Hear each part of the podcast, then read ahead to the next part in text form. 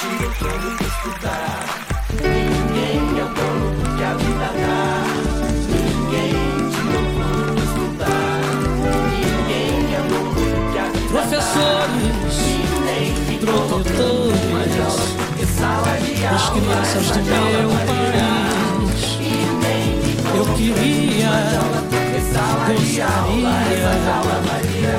Bom dia, boa tarde, boa noite. Mais um episódio maravilhoso. O tema de hoje é diferenças entre É educação formal e não formal. De acordo com o Wikipedia, a educação não formal é aquela que ocorre fora do sistema formal, tentando complementar a ele. Agregar o São processos conhecimento. utilizados, mas geralmente os resultados não são avaliados formalmente. A A educação não formal tem o objetivo de resgatar de forma efetiva valores essenciais para Na sala de aula é que se protagonismo forma vida, trazendo para eles a prática da cidadania, ambiental, profissionalização, reforço escolar, de cultural, entre outros. Na década de cor. 80, a educação não formal era secundária, periférica, não tendo seus devidos Na valores. sala O de profissional de é educação em institutos não formais deve de aula é que uma a a uma melhoria de e idade nem capacitando para a meu professor. Para o bate-papo de hoje, nós convidamos Basta o palmas pra educador ele. aqui Basta palmas pra ele. diferentes Basta palmas pra ele. ao tema do céu, Ele que trabalha com Basta palmas pra antirracismo e ele. a lei do nascimento Basta palmas pra ele. não formal. Apresente. Bom dia, boa tarde, boa noite. Eu sou a Luciana. Eu costumo dizer que acho que eu trabalho com a, com a educação desde que eu me entendo por gente. Né? Então, assim, desde nas brincadeiras infantis, né? Naquela coisa de eu que mando, eu que ensino, até como profissão mesmo, né? Então, eu já sou formada em pedagogia e trabalho na área desde 2010. A quem pensa que sabe Durante a minha graduação, trabalhei muito com educação de jovens e adultos, com mesa, né, alfabetização em presídio, é, fiz formação e, e vivenciei experiências maravilhosas com MST, com é, pescadores ribeirinhos, então assim, uma vivência muito ampla, rica, né, é, possibilitou que eu tivesse um olhar sobre educação gigantesco, mas eu sempre trabalhei com educação com jovens e com pessoas mais velhas, com adultos. Fiquei nisso a graduação inteira, fiz uma graduação, meu primeiro trabalho foi no terceiro ano, né? Eu ainda estava apta a alfabetizar, mas aí foi numa periferia aqui de São Paulo. Eu peguei uma sala de seriado, não tinha recurso nenhum, além da, da lousa, do giz e da voz. Basta palmas pra E ele. aí me deparei que, com a realidade que a teoria é linda, a prática, Palmas pra ele. a prática ele é merece. mesmo e é Batam o, palmas pra o ele. aprender diário. Basta palmas pra ele. Palmas pra ele. Fiquei um ano lá, depois fui trabalhar na Fundação Casa, eu trabalhei durante cinco anos com adolescentes em privação de liberdade. Trabalhei com adolescentes masculinos durante cinco anos. E aí caí agora de paraquedas com os pequenos, com a educação infantil. Foi de todas as etapas de ensino a mais assustadora, porque é lidar com crianças muito pequenas, muito afetuosas, você ter que saber que é, você está contribuindo muito para a formação daquelas crianças, né? Porque de zero a, a sete anos, tudo que elas vivenciam, elas levam para a vida inteira, então a responsabilidade é, é gigante, né? No, você tentar, na medida do possível, unir sua teoria com a sua prática, porque não adianta eu falar se elas não, não me visualizam fazendo, né? E aí tentar trazer essa questão do, da, da do pensar infantil, olhar para aquela criança, entender enquanto sujeito, pensante e tudo mais. Então, assim, tem sido um desafio muito, muito grande. Então, foi o que eu comentei, assim, eu vivo comentando com todo mundo que eu não me imagino fazendo outra coisa que não seja educar. Tem uma frase que fala que o educador é educador do outro, do não saber, né? De não saber. Então, acho que é isso. Eu, eu educo a dor do outro e, e sano as minhas também, porque eu aprendo muito. Foram me chamar, eu estou aqui, que que há? Vocês não achou que eu não ia cantar, né, para vocês?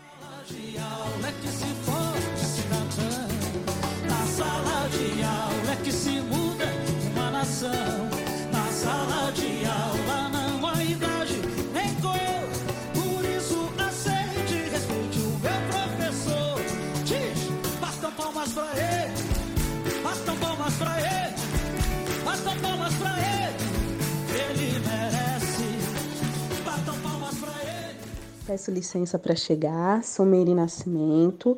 Estou muito feliz e honrada com este convite. Eu sou uma chanchete que acompanha essa conexão Rio-São Paulo para o mundo, né, desde os primeiros episódios.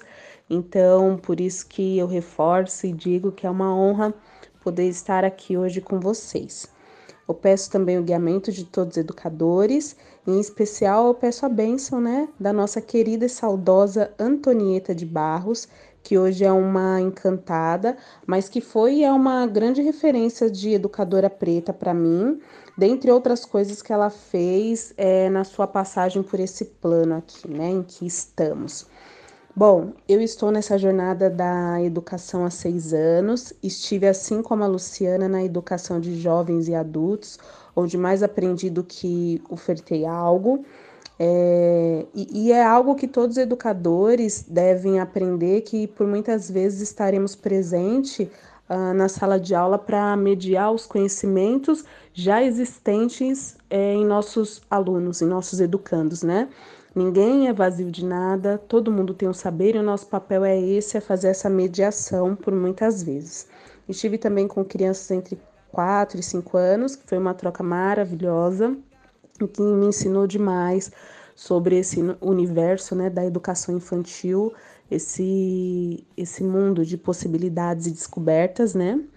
E atualmente eu estou na educação não formal, que é a minha paixão, onde eu me encontrei, onde eu me encontro como pessoa, como mulher, como educadora, é, onde eu tenho uma troca com crianças e adolescentes, né, de uma faixa etária de 6 anos e o mais velho tem 17. E para além dessa troca com as crianças, eu também faço um trabalho né, dentro uh, desse serviço de convivência com uma rede de apoio e com as famílias também. Então, essa minha troca é, é um processo de aprendizagem assim maravilhoso, porque eu perpasso por todas as faixas etárias, uh, da criança de 6 ao adolescente de 17 da mãe de 25, 30 anos, a mãe, a avó de 40, 50, e é uma troca para mim muito valiosa porque me ensina muito o que é ser educadora, o que é ser pessoa, o que é de fato é, a educação dentro de várias perspectivas e de vários olhares e de vários saberes. É isso, bora trocar? Pra ter escolha tem que ter escola, ninguém quer esmola, isso ninguém pode negar. Nem a lei, nem Estado, nem turista, nem palácio, nem artista, nem polícia militar. Vocês vão ter que me encolher, se entregar porque ninguém tira o trono do estudar. Ninguém é o dono do que a vida dá. Ninguém tira o trono do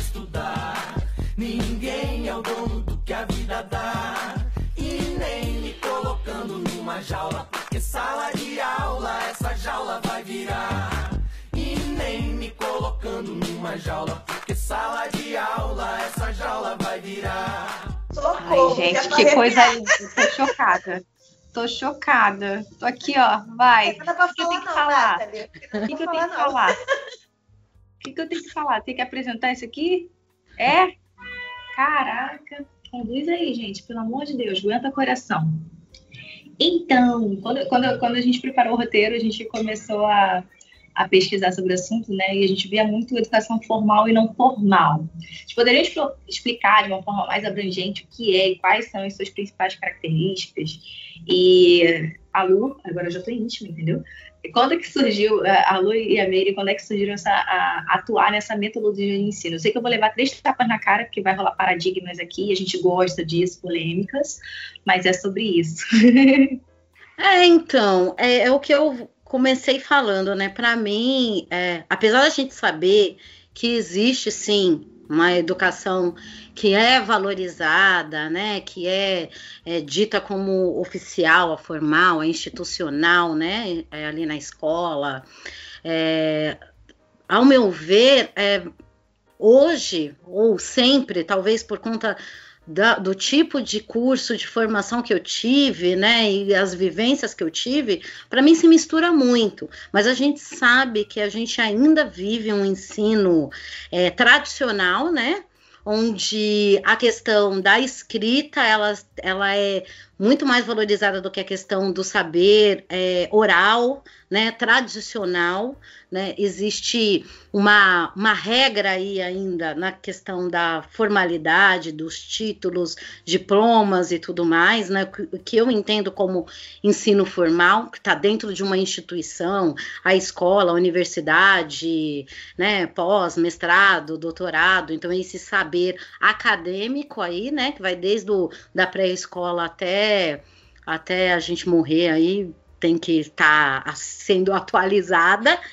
onde se desconsidera, né? A, a, a gente ainda vê muito é, resquício desse ensino como o aluno que vem vazio, que é um, um, um lugar para você depositar o conhecimento, né? Aí o professor vai lá e vai depositar todo o seu saber, desconsidera tudo que essa criança já teve de vivência até chegar no ensino é, regular, né, na escola, desconsidera tudo e agora você vai aprender, né?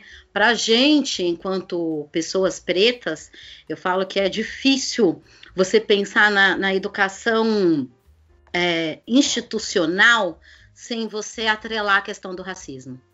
Né? Você, você é criado ali no, no, no, seu reduto familiar com todo amor e carinho, né? Onde não é, é abordada essas questões das diferenças do racismo, porque você é só uma criança e de repente você é colocado dentro da escola e lá você começa a entender que o mundo lá fora é diferente.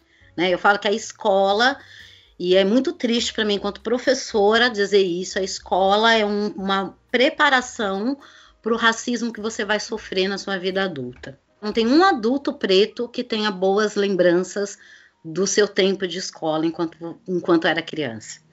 Tem sempre muita história triste, tem sempre muita lembrança triste de invisibilidade, de abandono, de violência, né? Porque tudo que está posto ali vai contrário a tudo que você é enquanto preto, né? Da sua cultura, de tudo. E aí a gente durante muito tempo criou essa ideia de que na escola não se faz diferença. Nas escolas somos todos iguais. Aqui as crianças não percebem diferença, né? É, é, aí surgiu o famoso lápis cor da pele de quem eu não sei, mas estipularam uma pele ali, e aí todo mundo pinta as famílias com aquela cor e os desenhos eram todos iguais. E aí, como os desenhos eram todos iguais, a gente não precisava discutir a diferença, porque estava todo mundo igual no desenho, né? É, cabelo lisinho e tudo mais. É, eu falo que hoje eu tenho um olhar da escola que é diferente, porque hoje eu vejo uma, uma gama de educadores pretos, periféricos, entrando, e a gente está chutando a porta mesmo, eu sou uma dessas, burlando o sistema de tudo quanto é jeito e falando, não, a gente vai ocupar, porque as nossas crianças pretas, que são a maioria nas escolas públicas, precisam de referência, precisam de representatividade, precisam me olhar e falar, nossa, você, a gente até poderia ser mãe e filha, que é o que os meus alunos falam quando eles me veem, né? Então, assim, Hoje eu vejo já um avanço nesse sentido, nesse sentido de que a escola já está parecendo mais aconchegante, mais confortável para as crianças pretas. Mas na minha época, eu tinha professoras brancas, classe média, classe média alta, que vinham de salto para uma escola de periferia, nos seus carros, né? Que todas as escolas tinham estacionamento, e onde eu tinha receio de tocar minhas professoras brancas, porque para mim elas eram, elas estavam como semideusas ali, né? Elas eram intocáveis, tanto na questão do conhecimento, quanto na questão da, da, da, da das diferenças físicas e sociais também. Eram aquelas professoras que é, vinham com aquela ideia de caridade, né? Ah, eu tinha tantas profissões e aí eu resolvi ser professora para ajudar os mais necessitados, né?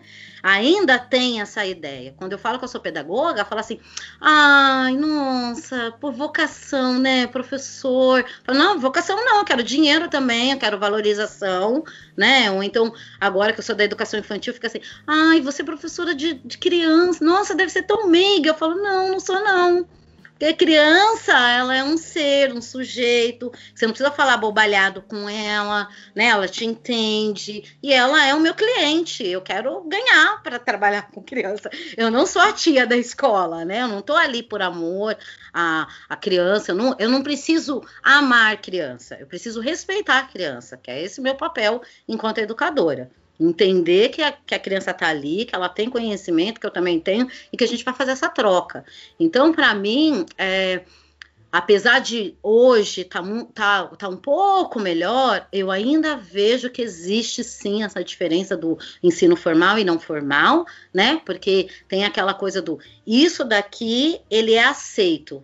Para mim, ensino formal é um ensino que é aceito socialmente como ele é valorizado mais do que o outro, né? E são saberes. E quando a gente fala de saber no Brasil, a gente está falando de ah, isso aqui é ensino não formal, porque é o saber popular, é o saber dos pretos, é a contação de história, é a oralidade, é o benzimento, é a, a, a nosso, o nosso cotidiano, né, as nossas crenças, que isso não é visto enquanto ensino formal, porque isso daí não vai cair no vestibular, porque isso daqui não vai te dar um diploma, né? Então o que que é? Você vê que eu enrolei, enrolei, nem sei se eu respondi o que a Nathalie falou. Gente, eu falo, eu falo demais da conta, mas vai, Miri, complementa aí, complementa aí, porque senão eu fico falando aqui. Complementa o quê, rapaz? Você manda e eu vou ficar aqui também só olhando o rostinho, tô igual as meninas, vou te olhando, vou te olhando.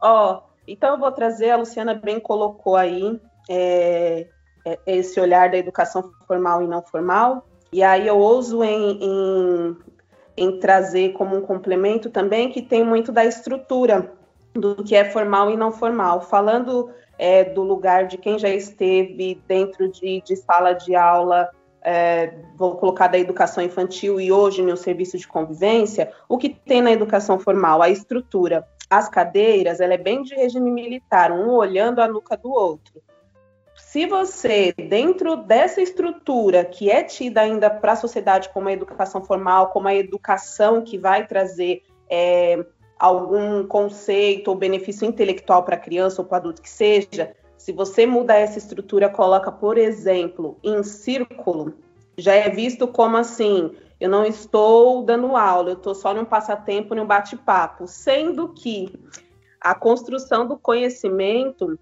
outrora é, é, dos nossos ancestrais, ela foi toda constituída em roda, em coletivo. A educação ela surgiu e foi elaborada é, em comunidade, em coletivo, em círculo, não foi um olhando para a nuca do outro. E, e, hoje, quando a gente traz, é, e não é nem reinventando essa roda, quando a gente resgata esse saber que, que faz muito parte do, do nosso povo e da construção da nossa sociedade, é tido como não uma educação ou uma educação que não é valorizada, que bem como a Luciana colocou, não é uma educação que, olha, isso vai ser benéfico para um, um vestibular, ou para a sua vida adulta, ou para a sua formação como sujeito, e, e isso a gente sabe que está muito equivocado, né? Porque traz muito conhecimento para além do que é esperado para a sociedade, conhecimento de vida, conhecimento de causa, e, na verdade, assim, pelo o que eu venho trabalhando com, com todos que, que eu posso fazer essa troca, eu como educadora, eu consigo enxergar que traz um conhecimento que perpassa aquilo que eu possa descrever nesse momento aqui para vocês. É, e não é uma coisa que, olha, a Miriam é sonhadora, olha que isso não é, gente, porque eu já vi coisas é, que aí eu falo assim, olha, na educação formal, como é colocado, eu não conseguiria desenvolver com o menino. É, dentro do serviço de convivência, eu trabalho também junto, a gente tem uma rede, né? E aí junto a gente trabalha, de certa forma, com as escolas no período que os meninos ficam nessa educação que a gente está aqui colocando como formal. E aí veio uma diretora, ela falou: esse menino, fulano de tal, ele não consegue ler, não consegue escrever, ele não consegue fazer nada. Eu fiquei abismada, porque é um menino que ele consegue lá no serviço de convivência ler é, ele trouxe para mim uma fala, é, e para além da fala, ele trouxe para me provar que ele construiu uma bicicleta. Ele mora no lugar que é invasão, né? E, e não tem saneamento básico, enfim, ele foi pegando sucatas, coisas para construir uma bicicleta. Como o menino que pega sucata, pega pedaços de, de, de, coisas, na verdade, né, soltas, roda, pneu, constrói uma bicicleta. Ele trouxe para eu ver a bicicleta que ele construiu lindamente. É um menino que tem dificuldade de, de leitura ou de matemática ou de oralidade. Não é. É que a forma que está chegando para ele essa construção de conhecimento não é adequada a que ele vive nesse momento.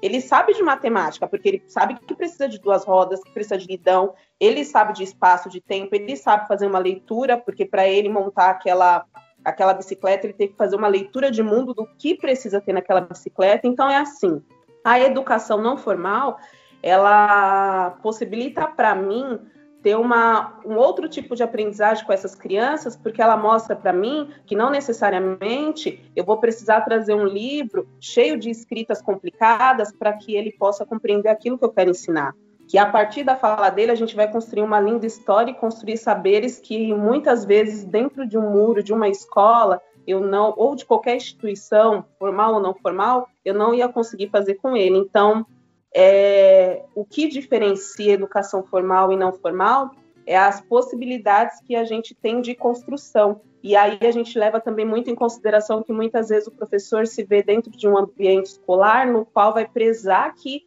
a educação e a construção de saber tem que ser essa, é uma construção eurocêntrica, sentado um atrás do outro, olhando para nunca e pronto, acabou, porque senão você tem um embate diário com o corpo docente dentro da escola e, é super desgastante.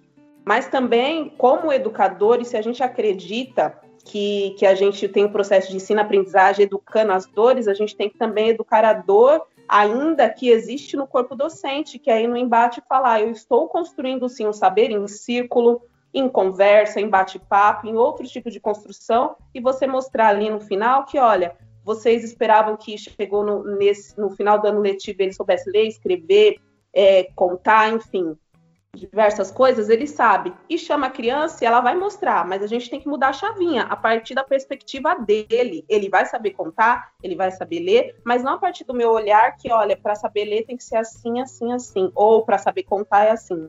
Eles têm a construção deles e cabe nós, como educadores, como sociedade, é caminhar com essa evolução que, que o mundo pede. Então, resumindo, a educação formal e não formal está muito hoje atrelada à estrutura que, que existe dentro do ambiente escolar, que, que é sala de aula, ou serviço de convivência, ou qualquer outro lugar que seja. A gente precisou de algum projeto para falar mais sobre isso, porque assim, eu estou emocionadíssima, impactada de verdade, assim, de coração. Quem acompanha, né, Meire, sabe que meu sonho é ser mãe de uma criança preta, então eu fico pensando nessas perspectivas mesmo para o meu filho, sabe? Independente de uma questão financeira que talvez eu possa é, colocá-lo no ambiente, né? Como se a gente tem essa diferença muito bizarra, pelo menos no Rio era assim, entre escola particular e privada, eu fico pensando o que será do futuro, dessa caminhada dessa criança, né? Porque ela não vai se reconhecer naquele ambiente. Assim, eu estou muito emocionada mesmo ouvindo vocês falar. Muito obrigada. Eu, quando você falou, eu estudei colégio particular, Luciana, e provavelmente eu contei essa história aqui nas Achantes, né? Porque a gente está aqui, graças a Deus, uma caminhada bem bonita e grandiosa. Eu todo ano era Nossa Senhora Aparecida no meu colégio, que era no colégio de freira, e eu achava que eu era a melhor atriz do, do colégio. Eu falei, nossa, todo ano eu sou escolhida. Mas não era porque eu era a única negra, então sempre tinha que ter Nossa Senhora Aparecida e sempre eu era colocada. E eu, eu realmente não tenho, não trago boas lembranças. Eu não tenho amigos do colégio, eu não tenho amigos do colégio, né? Mas enfim, se, se eu for pontuar tudo que vocês estão é falando como doido, individual. Porque, é, é, ultrapassa a questão do particular ou, ou, ou, público. Né? Nós que estudamos a vida inteira em escola pública, também não tivemos uma vivência. Apesar de viver numa sala com outras 29 crianças parecidas comigo, uma professora branca destruía tudo isso, porque ela chegava ali como detentora do saber, né? E a gente vive ainda nessa. É, é, é naquela época vivia muito nessa alienação do tipo. É, é, é muito. É uma coisa muito bizarra, porque assim, eu sempre soube que eu queria ser professora. Sempre. Mas eu sempre vivi um conflito muito interno dentro de mim do eu quero ser professora, mas eu olhava em volta e não via professoras pretas. Eu falava, então eu não posso ser professora. Na minha cabeça de criança de 6, 7 anos, quando eu passava, passeava pela escola, eu via pessoas parecidas comigo na cozinha, na limpeza, ou tomando conta da gente no pátio. E, e, no meu entendimento, na minha percepção infantil, era o único lugar que eu podia ocupar, né? Então, assim, eu, vivi esse conflito do tipo, por quê? que eu tenho tanta essa vontade de ser professora se eu tô vendo que eu não posso ser professora, porque não existe professoras negras. Não existe. E, e, e, talvez se eu não tivesse uma, uma mãe que, mesmo tendo estudado só até a quarta série, valor, valorizou muito essa coisa do, da, do ensino formal, né, na, na, visão dela que era o certo, que era o, uma, o, o melhor. Se eu não tivesse uma mãe que acreditava muito nisso, a ponto de dizer, você vai ser o que você quiser ser, mas você vai enfrentar muita coisa ainda para si. Então, não tem margem para erro. Eu fui educada e eu cresci, eu acho que vocês também, enquanto mulheres pretas, é, é, com o discurso do tipo: você precisa ser a melhor que a gente não pode dar margem. Então, assim, sempre fui muito nerd. Minha mãe jamais aceitaria ser chamada na escola por indisciplina, nada disso. Tipo, tempo na escola tinha que ser mega valorizado, porque só assim eles vão te olhar. Se você for dez vezes mais, talvez você consiga o olhar de uma professora de dizer, essa menina é, ela é inteligente, né? Então, assim, olha a ironia. Eu passei a vida inteira escolar sendo taxada de burra. Porque eu não conseguia ler, porque as letras dançavam na minha frente. Mas eu memorizava muitas coisas. E eu fui descobrir adulta na universidade que eu era disléxica, quer dizer, eu sou disléxica, eu tenho dislexia. Mas eu só fui descobrir isso quando eu me tornei uma profissional e eu percebi que esse era o meu problema. Eu nunca fui burra. Eu só não fui olhada da maneira adequada, como a Meire falou. Eles só não olharam que eu tinha uma outra forma de aprender as coisas. Eu não aprendia daquele jeito da cartilha caminho suave que eles queriam, que era para é, decorar as Ai, sílabas primeiro. é, gente, se eu falar que ela ainda existe, caminho suave, vocês vão ficar com mais medo ainda, mas existe. Então, assim, eu aprendia de uma outra forma. Eu memorizava, eu tinha que, que é, passar o dedo nas letras para me sentir segura. Eu trocava R, é, P e B, eu trocava I e E, né?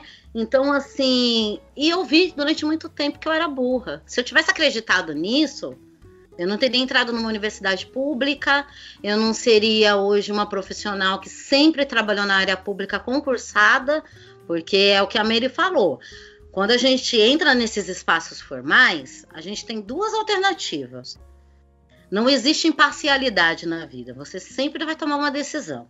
Então, ou você tá com esses professores que ainda são preconceituosos, tradicionais, que ainda acreditam que há uma diferença no ensino e que eles estão lá para ensinar, ou você é contra os seus colegas de trabalho e a favor do, do ensino e dos seus alunos. Então eu entendi que assim, para eu estar nesses espaços e, ter, e ser é, aceita ou não, engolida, porque é isso que eles fazem, eles têm que me engolir. Eu preciso ser a melhor. Então eu sou concursada, eu não posso ser mandada embora. Então eu posso falar o que eu quiser, xingar quem eu quiser, a não ser que eu mate alguém, eu não posso ser exonerada. Então eu sempre trabalhei concursada para garantir o meu direito de fala e garantir dentro da, da escola pública que, por mais problemas que ela tenha, ela te dá, enquanto educador, enquanto profissional, uma mobilidade de organizar, desde que você cumpra o currículo que está posto, você tem essa liberdade de, ó, o jeito que você vai fazer, você que escolhe, mas você tem que cumprir esse currículo. Mas te dá essa mobilidade de mexer na estrutura física da sua sala de aula. Então, sempre trabalhei em círculo. Eu sempre trabalhei de forma mais no diálogo com os meus alunos do que na forma escrita. Eu tenho dificuldade de escrever, eu sou verbal, e eu aprendi, hoje eu aceito que isso é sim um tipo de ensino, um tipo de aprendizado, e tá tudo bem. Eu tenho uma outra forma de, de me expressar e de aprender e de trocar conhecimento. E eu valorizo. Nunca passei lição de casa. Porque a gente, não, dentro do ensino formal, você não leva em consideração o meio que aquela criança está vivendo. Será que ela tem uma família que sabe ler, que vai dar esse suporte? Será que vai ter alguém para explicar? Será que essa criança tem mesa? Eu já vi várias colegas chegar na sala de professor, criança porca, olha esse caderno sujo, não tem zelo, não tem capricho. Será que essa criança tem uma mesa? Será que ela faz a lição no chão? Você já parou? Já foi na casa dessa criança para visitar? Né? Uma coisa que eu aprendi com o MST lindamente e que é, me faz cada vez mais acreditar nisso o MST, antes de qualquer outro grupo, entendeu muito rápido o conceito e o quanto é importante a gente trabalhar com um intelectual orgânico que sai da sua comunidade. Então, o MST começou a investir na própria comunidade de tirar aqueles jovens dali, colocar aqueles jovens no ensino. É o ensino formal que é valorizado, então a gente vai sugar o que está ali na universidade. Colocar esse, é, é, essa comunidade dentro da universidade para pegar o diploma, mas é essa comunidade que volta para trabalhar com os seus. E é isso. Eu não jamais a gente vai conseguir esperar que uma professora branca de classe média olhe para o seu aluno preto e tenha empatia por ele e fale assim: será que é isso que ele precisa aprender? Né? Olha, ele não sabe ler e escrever, mas ele sabe montar uma bicicleta, como a Meire falou. Vamos montar uma aula de matemática onde, através da, da, montagem de uma bicicleta, a gente aprende matemática? Mostrar que matemática não está no caderno, matemática é na vida. Matemática é para comprar as coisas no mercado, matemática para calcular o tempo de preparo de um alimento, matemática é para você dividir o pão na sua casa quando vocês são muitos e a comida é pouca. Matemática está em tudo. Eu abro um pacote de bolacha, nós somos em três na minha casa, três meninas. A gente sempre dividia tudo por igual. Então, ai, sobrou duas bolachas. Aí vai dividir no meio, do meio, do meio. Olha aí, a gente trabalhando fração. Vai pegar as crianças da comunidade e vai falar para eles se eles não sabem qual é o conceito de fração. Lógico que eles sabem, eles dividem tudo. Tem hum, muitos irmãos, eles, eles sabem isso. não é não, ah, Oh, demais, demais. Sabe mais do que a gente pode imaginar, né? É, é, a melhor etapa, vocês falando, né? É realmente um professor de, do ensino tradicional, que as pessoas olham, né? Numa sala de 30 alunos, com a cadeira de um de frente para o outro, não consegue dar atenção personalizada para os 30 alunos, né? Sempre vai ter aquele aluno que se destaca, ou aquele na meiuca, e só quem vai ser chamado a atenção é aquele aluno que está fora da curva, né? Com a nota menor de 7, e vai ser falado assim, por que, que ele não sabe isso, não sabe aquilo? Eu falei, explora o potencial dele, tá ali. Falta ser despertado, como você mesmo falou, que a matemática está em tudo. Óbvio que ele vai, óbvio que ele sabe matemática, dividir biscoito, quer deixar mais pro meu irmão? Claro que não, claro que não, nunca, nunca será. E ter essa quebra do, do conhecimento. O conhecimento não está no educador. O conhecimento está em qualquer lugar. Quando você é, está né, na, na mediação de, de conhecimento, seja formal ou não formal, você precisa saber que aquilo é uma troca. Você ensina, mas você também aprende. Você precisa estar atento a isso, sabe? Então, eu, eu acho que as coisas só estão mudando agora porque está mudando o perfil dos educadores que estão entrando nesse ensino formal. Eles estão entrando e estão falando: não é assim que a gente quer eu sou filhote de uma escola pública, sou preta, periférica e volto para lá como professora, eu tenho um outro olhar. É aquela coisa que Paulo, Paulo Freire sempre falava. Não espere que o opressor te liberte enquanto oprimido. Ele jamais vai fazer isso. Ele jamais vai compartilhar o saber, vai distribuir. Ele jamais vai chegar para uma criança de periferia e vai falar assim: olha, eu vou te mostrar um outro tipo de conhecimento, mas você também tem conhecimento, você também tem coisa para me ensinar. Eu quero que você me fale da sua comunidade. E aí é dos dois lados, porque eu também quebrei muita cara com essa coisa do ah, educação popular, educação libertária. Então, quando eu fui trabalhar na EJA, eu fui pegar senhorinhas de, de 50, 60 anos e a gente, vamos trabalhar Paulo Freire. Fiz círculo, ai, vamos dialogar. Duas semanas depois, elas chamaram a nossa professora da faculdade. Falou assim: ó, essas meninas vêm aqui, só quer ficar conversando dia, a noite inteira não passa a lição no caderno, não traz a, a cartilha. Aula, mas quer ficar conversando. A gente quer escrever, a gente quer que elas coloquem a lição na lousa, elas só querem ficar conversando com a gente. Aí caiu a ficha. A gente tem que partir do conhecimento deles. Para ela, ensino é a cartilha caminho suave. Ela quer sílaba. Se ela quer sílaba, a gente vai dar sílaba para ela. Depois, a gente amplia esse conhecimento. Mas a gente parte do que ela sabe. É isso, sabe? Essa é, é a tirada. Mas é muito difícil. É muito difícil. É. Volta aquilo, né, Lu? Dentro dessa sua fala, falando aí da, por exemplo, do EJA, né?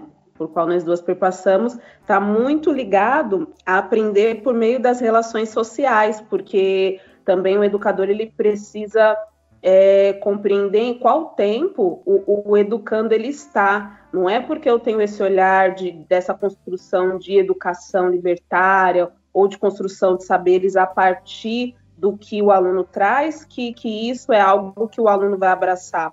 Falando do, do EJA, elas vão esperar aquela educação tradicional, eurocêntrica, porque é o que elas conheceram. Então, a gente precisa ter esse jogo de cintura e a dita empatia para saber acolher o que ele espera e depois a gente mostrar que, olha, existe outro caminho. A gente pode aprender aí a, a, escrever, a ler a partir do bolo de fubá que a senhora vai me contar como a senhora faz. E aquilo aí sim ela vai acolher, né? Então é também saber como chegar, para quem vai chegar, como acolher e como vai ser acolhido aquele saber e essa troca, né? Eu tô aqui chocada, perdida. Não sei nem mais se eu faço pergunta ou só ouço, entendeu? Eu tô aqui, não quero mais fazer pergunta, eu quero só ouvir a vivência de vocês.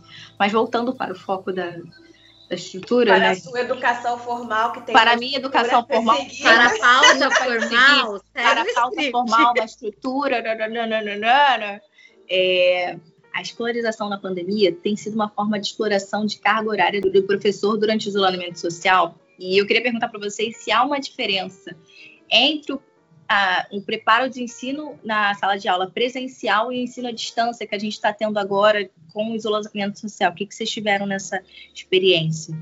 Eu vou levar lá para o serviço de convivência, a Lu traz é, lá para a escola, né, onde ela está atuando, né? Bom, no serviço de convivência, agora nesse período da pandemia, como nossa construção ela era feita é, diária com as crianças uh, e a gente partia daquilo que o momento estava pedindo, ficou super delicado porque é, nós tivemos que pensar o que eu ia é, propiciar para essas crianças para a gente continuar com essa troca levando em consideração que eu falo das crianças que, que, que eu atendo, que faço essa troca com elas, que é do extremo da Zona Leste, é, onde essas crianças, vou falar do, do que eu é, já vi, já vivenciei com elas por visita domiciliares, pedagógicas, enfim, é, são crianças que às vezes elas estão em, em casas que não têm o saneamento básico, que às vezes não tem o banheiro dentro da casa. E aí eu tive que pensar, e eu estou dizendo isso para enfatizar o quê? Se essa criança mora em um local que não tem o mínimo de saneamento básico, a internet, cara, a gente acha que todo mundo hoje tem celular e internet, elas não têm acesso à internet. E quando tem, é uma internet limitada, e quem faz o uso dessa internet é majoritariamente são os pais, mesmo se eu estiver falando de um adolescente, porque é um 4G que, pô, às vezes na periferia não, não tá chegando esse 4G, porque tá todo mundo usando a internet, não tá chegando. Então, a gente teve que pensar numa estrutura no qual eles não se sentissem esquecidos mais uma vez, porque no início da pandemia eles ficaram esquecidos pela escola. Estou falando das vivências que eu vi, isso não é uma regra, eu sei que teve escola, professores que fizeram muita coisa para não apartar essas crianças, sobretudo de periferia, é, negras ou não negras, estou falando de crianças de periferia, não apartar elas da educação. Fizeram de tudo para levar, continuar levando esse saber e essa construção. Só que eu tenho total consciência de que teve muitas crianças que foram esquecidas. Aquela lá do meião, lá, Nathalie, que você falou, ela já estava esquecida lá na escola, e aí na pandemia o negócio deu uma ressaltada. Ela foi esquecida pela escola porque ela não tinha internet, porque ela não tinha TV para pegar lá o canal que, que abriram ali para as crianças é, acompanhar. E resumindo, o que, que eu vou fazer para levar para essas crianças? E no começo, aquela incerteza da pandemia, você não pode levar papel, você não pode pegar papel de volta, você não pode dar lápis e pegar lápis. Então, a gente montou uma estrutura dentro daquilo que era possível no momento, para a gente continuar com essa troca de saberes entre eles e eu, entre a família e eu, entre a comunidade e eu com essas crianças. Então, assim, foi muito mais delicado, mas eu ouso em dizer que foi desafiador, porque teve que, da minha parte, teve que ser muito estimulado a criatividade, para além que a gente tem que ter diariamente como professor, para alcançar eles, eles olhar e falar: nossa, Miriam, eu estava com saudade, que bom que você trouxe isso. Nossa, eu vou fazer, é para devolver, é para não sei o que. Eu, não, a gente vai conversar depois. Fala para mim o que você conseguiu aprender em relação a isso, o que você consegue fazer. E, de novo, a minha preocupação em levar algo para eles fazerem, entregar na casa, tendo em vista que eu estou falando dessas crianças que não têm internet, foi algo que eles pudessem construir no meio desse momento de pandemia, porque eu não estava esperando que esse menino fizesse leitura, escrita, fizesse acontecesse, porque a gente estava em outro, estamos em outro momento ainda. Então foi para esse menino saber que, olha, por mais que a gente está vivendo esse caos, que você perdeu a mãe, que você está vendo o pai desempregado, que está essa situação toda, cara, você ainda consegue construir muitos saberes, você ainda tem aquela potência que quando a gente se encontrava, você mostrava. Sabe aquela bicicleta? Mano, agora você vai montar um caminhão aqui na tua casa. Mesmo a gente não estando junto, mesmo a gente não podendo trocar, cara, você vai conseguir. Então foi eu, eu a, o meu desafio foi estimular esses meninos, mesmo eu estando desestimulada, mesmo estando com a cabeça cheia, foi tentar levar para eles o, a criatividade que existe dentro da gente, em que esse momento ele ousou em tentar usurpar, só que com o pé no chão e com muito axé a gente conseguiu encontrar esse equilíbrio e restabelecer esse encontro com essas crianças. Resumidamente, a gente, eu, eu propus e levei para eles é, o que eles podiam construir de saberes nesse momento de pandemia. Então, foi o desafio, foi a criatividade e tudo que eu fiz para levar para eles, eu não tive a devolução física. Foi uma devolução depois de uma troca virtual ou presencial dentro do, de tudo que é esperado, né, das orientações da OMS, para a gente ter essa troca. Então, foi assim e continua sendo assim a gente está falando aqui o tempo todo, né, de ensino formal e não formal.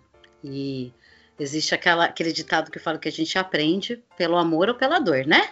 Então, os educadores muito formais se lascaram grande agora na pandemia. Que entenderam pela dor que, assim, cara, não existe essa, essa distinção de ensino formal e não formal. Eles perderam o que eles tinham como conceito de ensino formal, que foi a estrutura e os alunos dentro de um espaço fechado, né? Eles vêm até mim na escola, aqui é o prédio, tem uma estrutura e de repente veio a pandemia e isso tudo foi perdido. E aí, o que, que eu faço? Né? Eu costumo dizer assim: é, você tem falado muito da sobrecarga dos, dos educadores durante esse período de pandemia. Nós sempre estivemos sobrecarregados. Sempre. O educador, tá? Que é uma diferença entre o educador e o professor. O educador de verdade, que é comprometido com o ensino, ele sempre teve dupla jornada. Ele fecha lá a escola dele, ele vem para casa, ele já está pensando no que ele vai fazer no dia seguinte. E às vezes vira a madrugada fazendo atividade. Eu falo, é, é a pior desgraça é alguém casar com uma professora, com uma educadora, porque vai virar. Vai não, hein, meninas? ah, tudo bem, não. né? Eu sei que eu tô dando um tiro no pé com isso, né?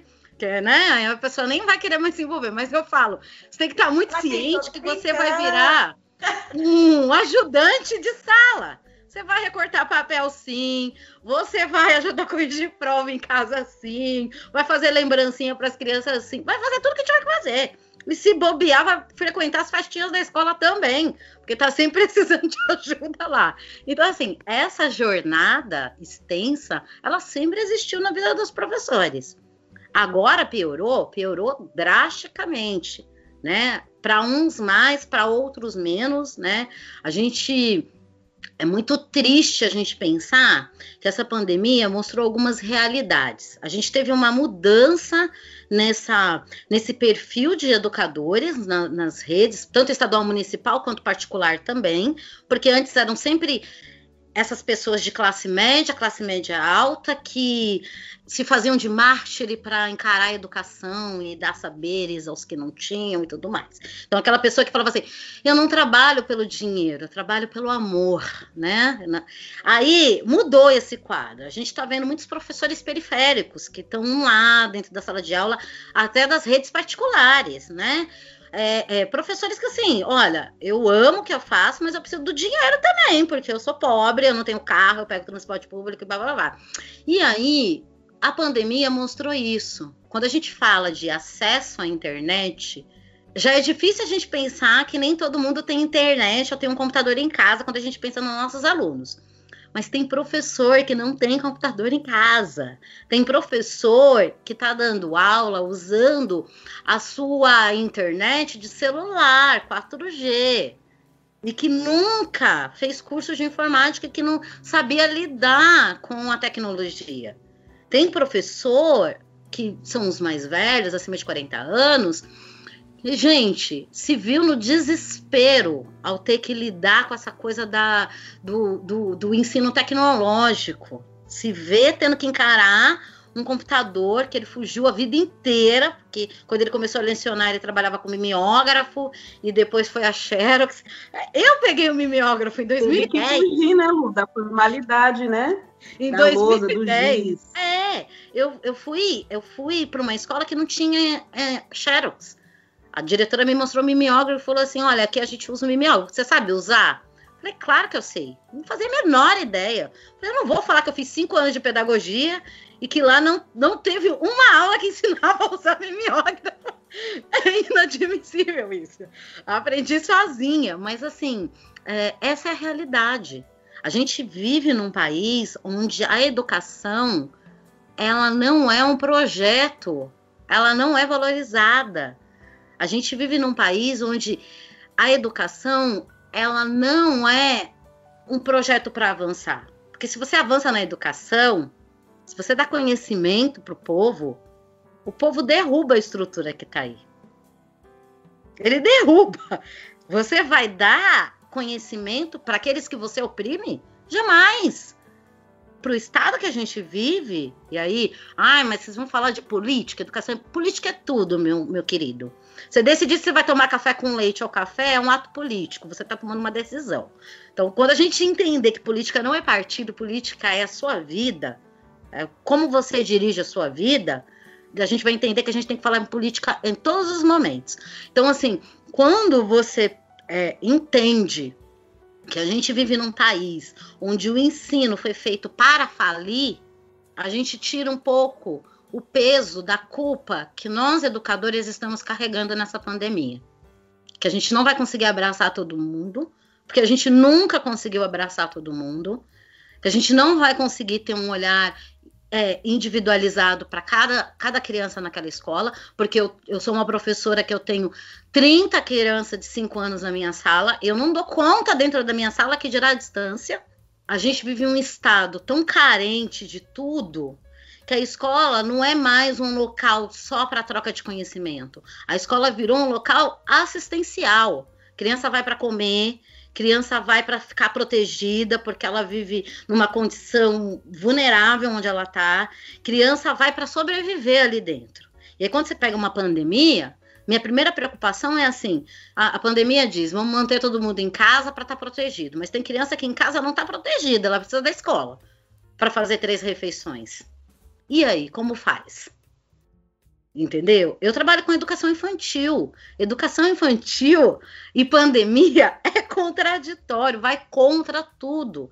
Eu me vi assim desesperada. Como que você ensina à distância, sendo que na educação infantil a gente trabalha partilha, atividade em grupo, a gente ensina que a gente tem que dividir tudo. Todas as brincadeiras envolve afeto, envolve toque. As crianças não sabem demonstrar muito é, o que elas estão sentindo, verbalizando. É através do toque. Como eu olho para um aluno, e agora eu voltei para o ensino presencial, então estou com um aluno na escola, e ele não consegue ver meu sorriso. Ele não consegue saber se eu estou sorrindo para ele, se eu estou falando séria. Criança pequena ela precisa do, do facial e a máscara te impede disso. Como eu falo para uma criança que eu gosto muito dela, que eu também amo muito ela, mas ela não pode me tocar. Ela não pode abraçar, ela não pode pegar no meu cabelo. É a forma que ela tem para dizer que me ama. É grudar em mim. Eles grudam na gente. Como que eu vejo uma criança cair, ralar o joelho e vir com braços abertos para mim para eu pegar lá no colo e vou falar: "Não, a gente não pode se tocar". Eu tô assim, é, tá desesperador, vocês não têm ideia do quanto é triste pra gente, do quanto a gente sente falta. Eu falo que assim é cansativo. A jornada multiplica. A gente está hoje no Brasil com ensino híbrido, sem estrutura para ensino híbrido, porque a gente vive em escolas que não tem internet. Então, o que, que a gente faz? A gente está tendo que cumprir nosso horário de trabalho na escola e chega em casa e monta material para as crianças que estão no remoto. Então, eu estou tendo dupla jornada, trabalho dois turnos e ganho por um. E todos os professores estão fazendo isso. Todos os professores, sejam tradicionais ou não tradicionais, formal ou não formal, a gente está fazendo isso. A gente está tirando internet da nossa casa, custeando internet da nossa casa custeando aplicativo de edição de vídeo, de áudio, tendo que aprender a mexer com essa coisa do audiovisual para criar uma aula dinâmica, para que minimamente seu aluno que está lá na, na, casa, se ele achar uma, uma internet e, e, ver aquele vídeo, que ele possa entender sem você estar tá lá olhando para o olho dele e falar: Você entendeu o que eu estou tentando te explicar? É isso. E aí foi todo mundo para o ensino informal, porque o professor está trabalhando de casa, os alunos ligam a câmera, vê lá o gato, cachorro, é o entregador batendo na porta e o professor está lá de casa.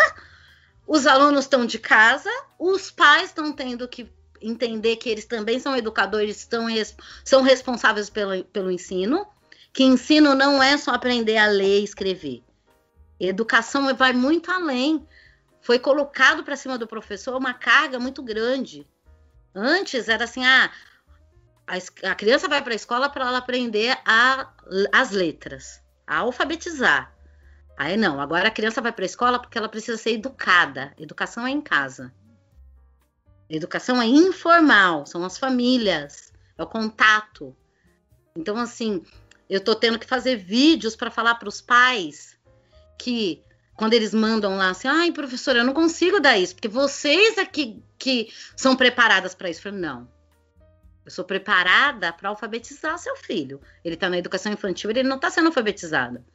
Mas brincar com seu filho, você pode fazer isso. Envolver seu filho numa receita enquanto você está cozinhando, você pode fazer isso. Tirar um tempo, desligar o seu celular, olhar nos olhos do seu filho e perguntar o que ele está sentindo, você é capaz de fazer isso. Ele é seu filho, ele não é meu filho. Ele não é meu, ele é seu. Falei, muita gente que tem filho descobriu que é ser pai e mãe agora na pandemia. Que é passar 24 horas com seu filho dentro de casa. E tem pai e tem mãe mandando os filhos para a escola porque não aguenta isso. Não é porque está preocupado com o ensino do filho. É que descobriu que ser pai e ser mãe é educar, é frustrar, é falar não para a criança, você não vai fazer isso agora, é ter que ouvir, você tem que lidar com criança que chega na escola e fala: Eu gosto mais de você do que da minha mãe, porque você fala e você não tá no celular. Criança de 5 anos. ali é o meu trabalho, eu não trabalho com o celular na mão. Então, quando a criança está falando comigo, eu estou olhando nos olhos dela. E aí a gente entra lá num conceito novo que está chegando aí, talvez nem seja tão novo, de pedagogia do afeto. São as memórias. É o que você faz. Eu não vou falar para a criança que ela tem que sentar e ficar quieta. Ela não está na escola, o corpo dela não está preso. Então, esses pais estão tendo que lidar, assim, estou ensinando meu filho em casa e ele quer movimentar o corpo dele. O que, que eu faço? Você também vai ter que movimentar seu corpo. Vai ter que desconectar ou desaprender tudo que foi ensinado para gente, que o nosso corpo só aprende parado, olhando para frente. A gente aprendeu assim. Então, imagina. Agora você tem que lidar com uma criança que está com a bateria ligada no 220 dentro de casa. Então, assim, a pandemia está ensinando isso para gente. Educação, ela não é só uma tarefa do professor, ela é uma tarefa de todo mundo.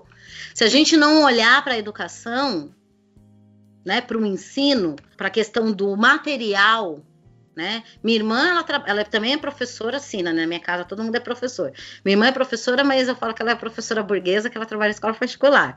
Então, assim, ela tem todo o suporte tem internet, eles colocaram uma, um tripé lá, aí conecta um celular, ela dá aula simultaneamente presencial e onla é, online.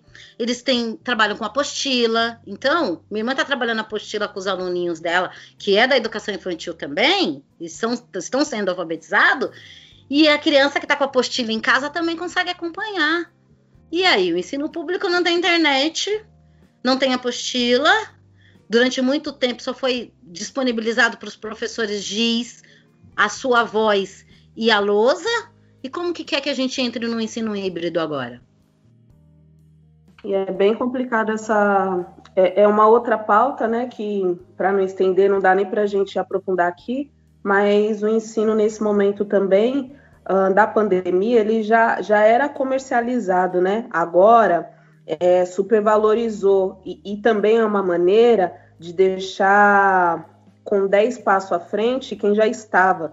Porque se eu estou falando que na educação é, infantil ou não, fundamental ou médio, dentro do ensino privado, eu tenho uma estrutura totalmente capaz de atender o professor e os alunos, e do outro lado eu falo aqui que eu tenho que entrar lá na comunidade e levar alguma coisa para esse menino entender que a criatividade e conhecimento está dentro dele, a gente vê essa discrepância do conhecimento e o quanto ele é comercializado, ele foi e continua sendo, agora na pandemia, deu uma ressaltada nessa comercialização, né? E aí cabe a gente, como educadores, pais, é, a comunidade que educa também né, essas crianças, é a gente ter esse olhar de, de, de que maneira a gente vai conseguir, é, de, de forma simples e eficaz, propiciar também é, essa possibilidade, em meio a esse caos que está instalado, em meio a esse transtorno, possibilitar com que as nossas crianças que estão desse outro lado é, vou dizer assim, né, desse outro lado, que estão na periferia ou em lugares que não têm acesso a essa educação, é, a acompanhar e continuar desenvolvendo esse seu saber, não estacionar, né, não parar é, nesse momento. E eu não estou dizendo que a gente tem que é, caminhar de forma desenfreada, porque tem que aprender, porque o outro do outro lado está aprendendo, vamos, vamos, que é uma, é uma disputa, não é isso. É não deixar com que esse momento congele o que tem de melhor dentro da gente, né? Que é o nosso saber, a nossa criatividade, a nossa capacidade de se reinventar. Porque se a gente está hoje aqui conversando um domingo, no meio da pandemia, é porque a gente teve essa capacidade de se reinventar e nada mais justo do que a gente propiciar isso também para nossas crianças, famílias, comunidade que não encontrou ainda esse meio. E a, e a pandemia ela vem mostrando o quê? Não interessa, gente. Você pode ter todo o dinheiro, toda a infraestrutura de aprendizado possível. Pode ter lá a internet, tudo. Tendo na escola top. A internet, ela tá mostrando pra gente que sem acolhimento a gente não aprende. Não aprende. Os professores estão psicologicamente e emocionalmente destruídos os alunos estão, seja eles de classe média, classe média alta, pobre, estão destruídos, as famílias estão esgotadas, sabe? Tá todo mundo cansado. E aí, assim, eu tô, eu bato nessa tecla com as famílias. Eu percebi que eu não ia conseguir trabalhar de forma que eu acredito enquanto educadora com os meus alunos. E eu falei, se eu não posso dar o suporte para eles, eu vou inverter o jogo, vou dar o suporte para essas famílias. Eu tô fazendo vídeos diários da minha casa contra turno para minha sala, porque aí existe esse, esses recortes, porque nem todo professor acredita nisso e nem todo mundo quer trabalho para além. Tipo, eu não sou obrigada a fazer isso. Então, assim, eu não sou obrigada, mas a coisa do acolher, falando para esses pais assim, ó, tá tudo bem. A gente tá numa pandemia. Ninguém vai dar conta, gente, não vai. Sabe? Vocês não vão dar conta, nós não vamos dar conta, as crianças não estão dando conta. Ah, porque meu filho não tem interesse. Eu ponho ele na frente do computador, ele não quer fazer. Ele não quer fazer porque ele emocionalmente não tá bem. E tá tudo bem. Tá tudo bem a gente não querer fazer, tá tudo bem a gente ter preguiça. Eu sempre fui muito caxias nessa coisa. A gente foi educada, né, para não pode vivenciar as dores, não pode vivenciar os lutos, não tem tempo para isso, a gente tem que correr, correr, correr, correr. E eu aprendi só depois de adulta que o ócio é necessário. Eu Na preciso. Verdade, não pode, né? A gente não sabe. Eu não sabia. Verdade, Nós somos educadas para não fazer isso. É. Ficar sem fazer nada é parar para pensar assim: meu Deus, eu não estou sendo produtiva. Você tá com seu autocuidado, com você, com a sua criatividade. É o momento que você tem para assimilar as coisas. E demorou, só depois de muita terapia, que eu fui entender que tudo bem eu não querer fazer nada. Nessa pandemia aí, um ano inteiro trabalhando virtualmente, morando sozinha, não ouvindo nenhuma outra voz humana, só os meus pensamentos, falando com o cachorro, falando com a TV, falando com todo mundo. Eu entendo que você fala muito, Luciana, sou eu na vida. Normalmente Desculpa. tem meia hora o episódio, né? eu tô aqui. Não, vai, fala. Porque eu, eu entendo perfeitamente. Agora eu peguei uma cachorrinha, Maria Bethânia, tem, tem até um mês que eu tenho Maria Bethânia. E a gente conversa o dia inteiro, entendeu? É, porque é ela que eu tenho para conversar. E eu fiquei muito mal no início, porque você entrava na internet, tava todo mundo produtivo. Ai, good vibe, né? Que é a palavra agora. Ah, eu tô aproveitando essa pandemia para ler 500 livros, aprender 500 línguas. Ai, porque eu estou trabalhando, fazendo cursos que eu nunca tinha tempo para fazer, tal. E eu mal conseguia tirar o meu pijama. Acordava, tomava café, ia pro sofá e falava, tá de bom tamanho. Mas eu comecei a ficar muito mal com isso. Do tipo, gente, tá todo mundo vendo o lado bom disso. Por que, que eu não consigo ter ânimo fazer merda nenhuma. E aí depois eu me falar, não, tá tudo bem, cara. Você levantou da cama, olha que legal. Você levantou, você fez um café e você foi pro sofá e tá tudo bem. Você tá numa pandemia, pessoas estão morrendo a rodos. Estranho seria se você não tivesse sentindo nada. Se você tivesse levando a sua vida normal, produtiva e não tivesse sido abalado por isso daí. Então, assim, é, e, é, e, muitas vezes quando a gente fala de criança e adolescente, a gente acha que, especialmente as crianças, que elas não estão entendendo o que está acontecendo, elas estão entendendo, cara. É que as crianças não conseguem verbalizar. Então, elas vão estar tá mais agitadas, elas vão estar mais é, é, indisciplinadas, né? Seguindo critério do ensino formal, elas vão se recusar a fazer coisas que antes eram prazerosas para elas. Por quê? Porque elas estão cansadas emocionalmente, porque elas não estão tendo toque, elas não estão tendo brincar, elas não estão com seus amigos. A escola, ela só é bom por conta disso para a criança, porque lá ela tá com melhor amiga, ela tá brincando, ela tá fazendo as coisas e tudo mais. Então, assim, é, eu estou fazendo diariamente vídeos, semanalmente, para os pais, falando: a gente não vai dar conta. E tá tudo bem. Tá todo mundo cansado, cara. São mais de 400 mil mortes. E a gente está falando de educação, de ter que continuar aprendendo no meio de uma pandemia. Sabe? O que, que a gente está aprendendo com isso? O que, que a gente vai ensinar para essas crianças? A minha preocupação na educação infantil é isso. A pandemia, por conta dos protocolos, Está fazendo com que tudo que a gente trabalhou e construiu na educação infantil esteja se perdendo. Porque a gente está falando para as crianças: não pode tocar, não pode dividir, você tem que brincar sozinho, essas coisas é só sua, isso aqui é só seu. Só que a pandemia vai acabar e as crianças vão entender que agora elas podem tocar, que elas podem partilhar. A gente vai ter uma geração de crianças que vão virar adultos que não vão saber abraçar mais. Porque passaram por essa pandemia e não podiam mais tocar, se tocar.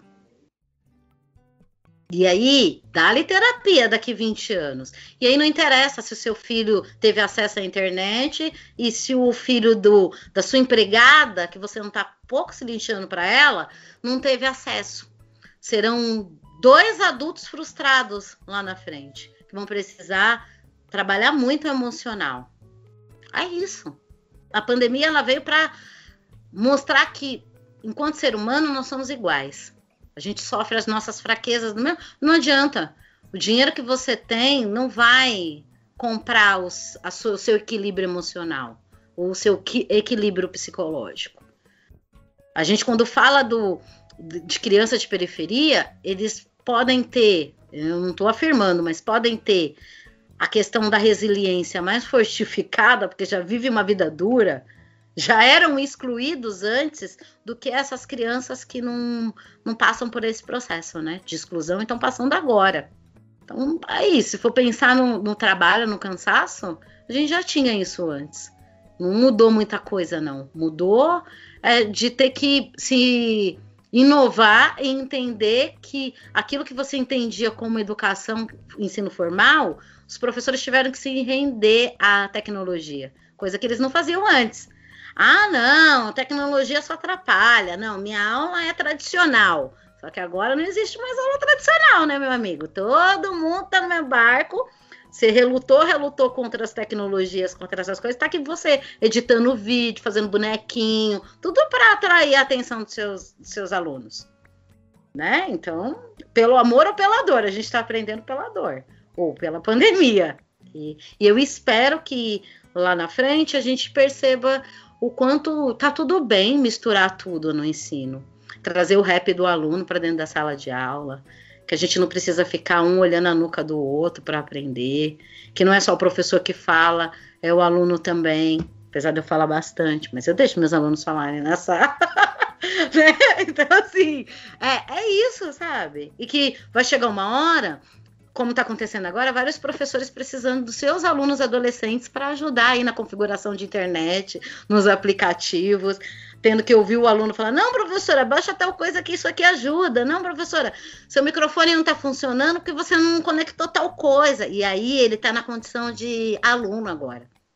Ele está tendo que é, engolir o orgulho que muitos professores tinham, do tipo, eu sei tudo, a arrogância, e falar: não, não sei não. Olha o meu aluno lá de periferia me ensinando a mexer no computador. E eu achando que eu que ia trazer conhecimento para ele, olha ele me trazendo conhecimento. Né? E aí, assim, ou você deu, ou você dá brecha para o seu aluno mostrar que ele também tem conhecimento, ou vem uma pandemia e te mostra, te força a ver que esse aluno tem conhecimento. Que é isso que está acontecendo.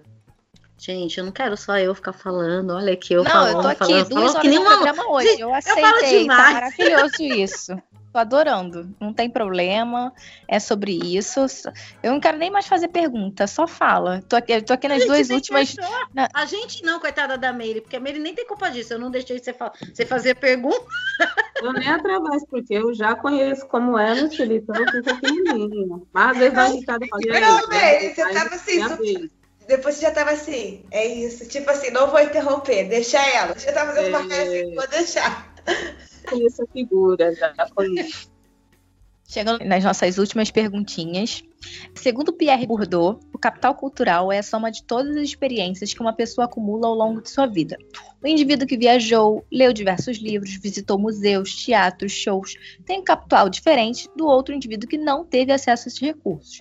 Existe também o conhecimento que é passado oralmente pelas matriarcas e patriarcas de uma família ou sociedade, como é o caso dos povos indígenas e outras culturas antigas, como vocês bem já abordaram e exploraram bastante.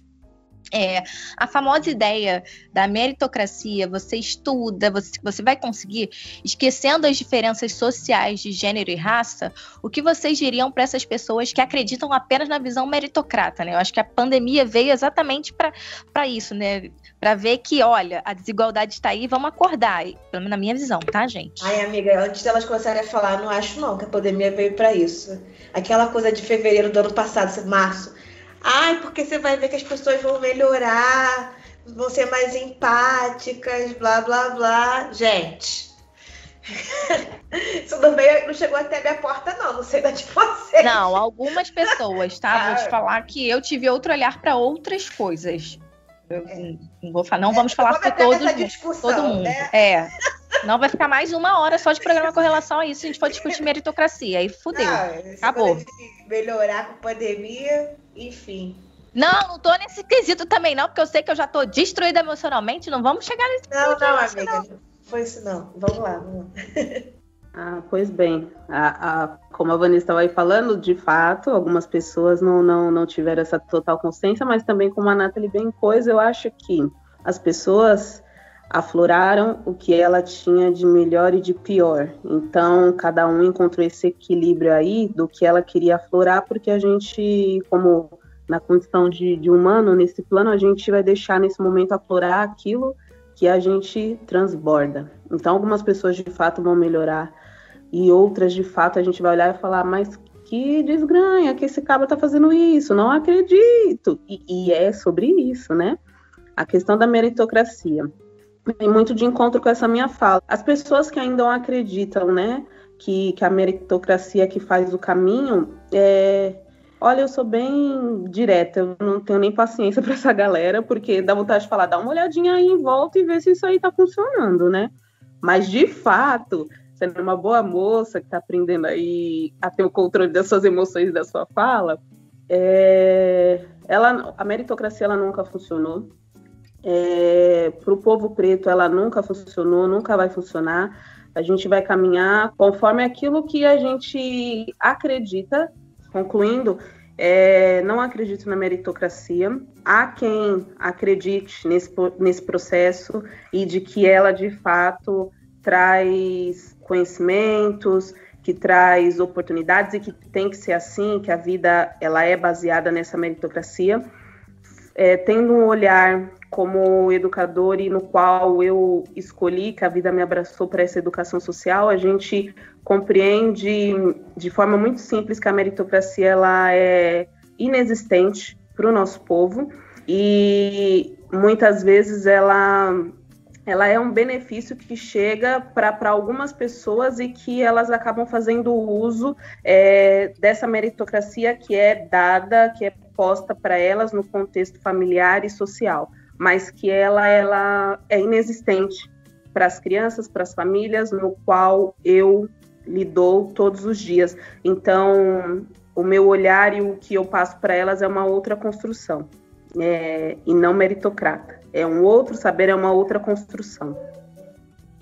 É, eu acho que tudo começou, né? Quando a gente, a gente fala muito de desigualdade, mas ela só é possível, ou só foi possível nessa grandiosidade aqui que é o nosso país, com os mitos, né? Tudo que é mito é uma tristeza só, né? O mito da democracia racial e o mito da meritocracia, né? Quando você casa esses dois mitos, você consegue manter o povo preto oprimido ali, acreditando que ele tá naquela condição porque ele não se esforçou o suficiente, né? Então, assim, ó, você só é miserável porque você não se esforça. Se você se esforçasse, você poderia ter dinheiro como eu. Aí esquece de dizer que vem de uma fortuna do pai, do bisavô, que invadiu e blá blá blá, né? Então, assim, a gente esquece essa parte. Então, acho que, é, apesar da gente hoje é, entender, né, a gente burlou o sistema de alguma forma, eu falo que a gente saiu da sombra da caverna, lá do mito da caverna, a gente saiu da, da visualização da sombra e a gente encarou a realidade, que é dolorosa, que é triste. Às vezes eu queria só a felicidade da, dos alienados de acordar, achar que o mundo é vai melhorar e que se você se esforçar, você merece. Me tornei uma velha rabugenta, pessimista, que não acredita mais em nada, mas o conhecimento faz a gente se tornar isso, né? Então, assim, é, apesar da gente ter conseguido, né, enquanto mulheres pretas, se libertado e saído dessa caverna, muitos dos nossos ainda não acreditam nisso. Ainda acreditam na meritocracia e ainda acredita no mito da democracia racial. Então, cabe a gente que já entendeu isso sempre reforçar. Eu sempre reforço. Falo, meu, não interessa. Poderiam todos os negros estudar muito, muito, ser muito esforçado. Não haveria espaço na universidade para todos eles. Não haveria. Isso não depende só de você, é uma estrutura. Eu burlei o sistema de alguma forma, que até hoje ainda não sei como eu burlei. Porque eu venho de uma periferia, venho de favela, cresci com outras meninas pretas que foram educadas por mães que eram amigas e todas pensavam da mesma forma. E porque só eu consegui, elas engravidaram no meio do caminho, fiz, aconteceram N situações e elas não conseguiram. Não foi a educação, foi igual. Porque dentro de uma família com cinco filhos, um vai para o caminho do crime, infraciona, vai preso e os outros não. É pegar e trabalhar com os adolescentes, com as crianças, em cima desses exemplos que a gente tem no dia a dia, para tirar essa culpa de que foi o nosso, a ausência do nosso esforço, que faz com que a gente continue a estar. Não é. Não é só o seu esforço. Você pode ser a pessoa mais esforçada da face da Terra, talvez não tenha um buraco para você burlar esse sistema. Você não vai achar um buraco dentro dessa estrutura para passar e falar não, passei. Então não depende. Então quando falou para mim assim, poxa, você fez universidade pública, você é concursada, nossa, você se esforçou muito. Não, não me esforcei não. Eu burlei de alguma forma que eu preciso entender qual foi ali para ensinar para os outros onde é, é o caminho ali, onde tem o buraco. Mas não é só o meu esforço. E tá sempre ciente de que, assim, para eu estar aqui, muitos precisaram ficar fora. Então, a cobrança, a gente vai morrer se cobrando, né? Da gente enquanto preta é essa, entender o quanto você tem a responsabilidade diante disso. Você burlou. Muitos dos seus ficaram lá. E agora? O que, que você faz enquanto intelectual orgânico que saiu de lá da periferia, veio, se apropriou do conhecimento? Como que você devolve isso? Você precisa devolver. Esse conhecimento não foi só com seu esforço. Muita gente teve que te segurar e ficar lá para você estar tá aqui, usufruindo. Esse conhecimento não é só meu. Só que a gente se perde aí. Que aí a gente entra dentro da universidade, se alimenta do conhecimento, que muitas vezes não é o nosso conhecimento que está lá, né? O conhecimento dessa minoria que domina, a gente se apropria, a gente que não acreditava na meritocracia, quando chega lá, fala, começa a acreditar na meritocracia, porque eu me esforcei. Porque, ó, olha onde eu cheguei com meu esforço, com meu conhecimento e esquece que um monte de gente serviu de, de escada para você lá. E não traz essas pessoas de volta e não volta para lá para ter essa troca. Quantos de, de nós se perdeu no meio do caminho e hoje são pessoas pretas que ganham relativamente bem, é uma classe média aí, classe média alta, e esqueceu dos seus. E usa desse discurso de meritocracia. Eu passei fome, não roubei, eu passei fome, consegui fazer faculdade, estou aqui. Hoje tenho curso, diploma de, de, de advogado, sou doutor. Quantos? E para além de devolver conhecimento, porque se a gente for falar da academia, a academia ela é embranquecida, a academia ela não traz é, os autores que de fato trouxe aquele conhecimento, que são pessoas pretas. A gente sabe que a academia muitas vezes, e se eu não disser sempre, ela embranquece, né? É, qualquer preto que entre ali. O que de fato eu, eu vejo nessa devolução está, eu, eu, entrei na academia, eu tive esse acesso, o que, que eu vou trazer para minha comunidade de, de valores, de que eu digo de autoestima e de resgate cultural, no qual vai fortalecer essa minha base, porque se a gente volta no início da nossa conversa, é, as nossas, no, nos quilombos, vamos dizer assim, eles não passaram na academia para ensinar o que foi ensinado para o nosso povo estar tá aqui. E é um conhecimento que não está lá dentro. Né? Então, o que, que eu faço, eu, é, Luciana, vocês que, que passaram por essa academia, que muitas vezes, muitas vezes não, sempre tem esse olhar eurocêntrico, o que a gente faz para trazer, para fortalecer é, as pessoas que, que a gente vai encontrar agora, né? Para além desse olhar acadêmico, ter, porque tem muito conhecimento, que aí a gente volta a falar que não é formal, um conhecimento informal, que, que é o conhecimento de fato que é a base que faz com que a gente caminhe como pessoas e que a gente consiga construir outras coisas para além do que a academia pode no, nos proporcionar. Né? Eu, eu, eu falo para minhas crianças que elas não precisam estar na academia para elas ser dono de alguma coisa. Eu falo para aquele menino da bicicleta que ele só tem que manjar muito bem como ele vai construir a bicicleta, que ele vai ser o dono da bicicletaria do bairro. E é isso que eu tenho que falar para ele, né? É instigar ele a, a ser criativo para além da academia. Ele pode entender que ele pode estar lá dentro, mas ele pode entender que ele também pode construir outra coisa aqui fora. Autonomia, né? O povo preto sempre. Sim, mas eu acho interessante também, é, Luciana, eu não sei se eu sou uma pequena amostra disso, mas eu entendi que não, da não existência da meritocracia na academia, né? Eu fiz o processo inverso, assim. Eu entendi que eu tinha que retribuir isso para os meus dentro da academia. Quando, eu, no meu caso, né, tô falando muito como indivíduo, é, eu não me reconhecia ali dentro, né? Eu falei assim, nossa, estudei pra caramba, né? Como meus pais sempre falam, você vai estudar, você vai conseguir as coisas. E aí eu cheguei lá dentro, beleza. E, e também tem uma, uma, uma parte da caminhada que também acho muito dolorosa, sem romantizar a coisa de, de ter ou não, de estar ou não num lugar social, mas quando você vai conseguindo as coisas você não tem ninguém para dividir aquilo. Eu não sei como essas pessoas elas não se ficam impactadas quando elas não se não veem os irmãos juntos na caminhada. E é isso que mais eu fico indignada, como diria Gil do Vigor, indignadíssima, porque é, conforme eu vou conquistando minhas coisas, mais eu tenho necessidade de ter mais pessoas dos meus junto comigo, assim. Mais eu me sinto sozinha, né? Mais eu tento fazer alguma coisa para mudar isso. Ah, exatamente. Eu acho que assim, é, é lógico que a gente não tem essa consciência toda lá na periferia, né? Muitas vezes a gente precisa desse acesso, desse conhecimento, mas o que eu tô falando é que assim, é, quando você entende que não existe meritocracia, entendi, beleza. Mas eu não vou falar para as pessoas que estão lá na periferia que não existe. Então você se apropria, você entende, mas você vai usar isso para mostrar que você está ali porque você mereceu estar tá ali, porque você se esforçou estar tá ali. Então existe uma, um, um, um, vão entre a sua teoria e a sua prática, né? É, é isso.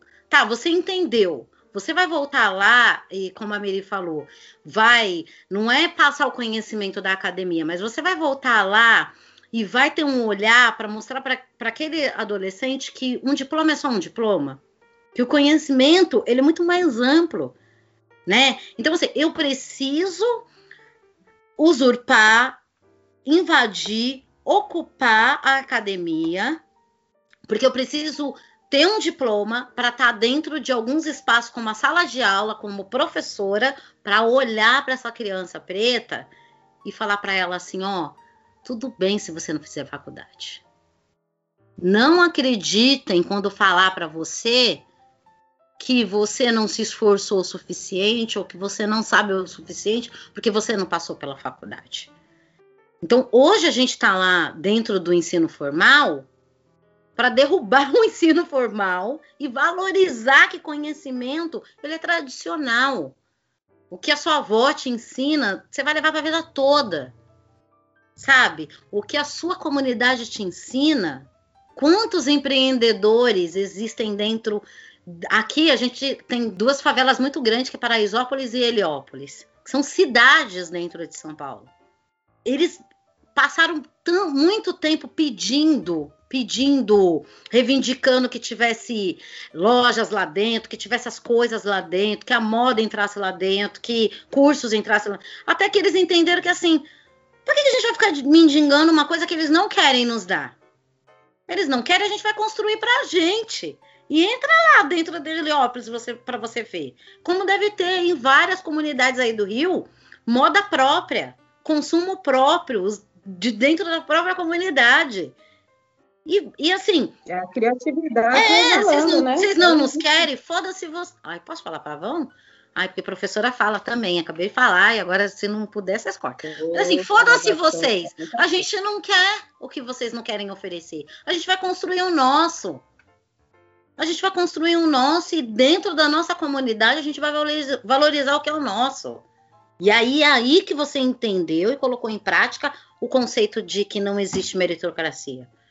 Quando você entende isso, e aí alguns da comunidade tiveram que sair de lá, enfrentar a academia, entrar ali, pegar, usurpar o conhecimento, voltar e reconfigurar isso para os nossos. Porque não é passar o conhecimento branco que a gente aprendeu lá, é trazer de uma outra, um outro olhar, uma outra perspectiva. E eu falo que assim, a questão da valorização, sabe? Eu ainda fico muito chocada com a quantidade de crianças pretas que não conseguem ser alfabetizadas dentro do ensino formal. Meninos e meninas pretas, que são invisíveis dentro do espaço escolar.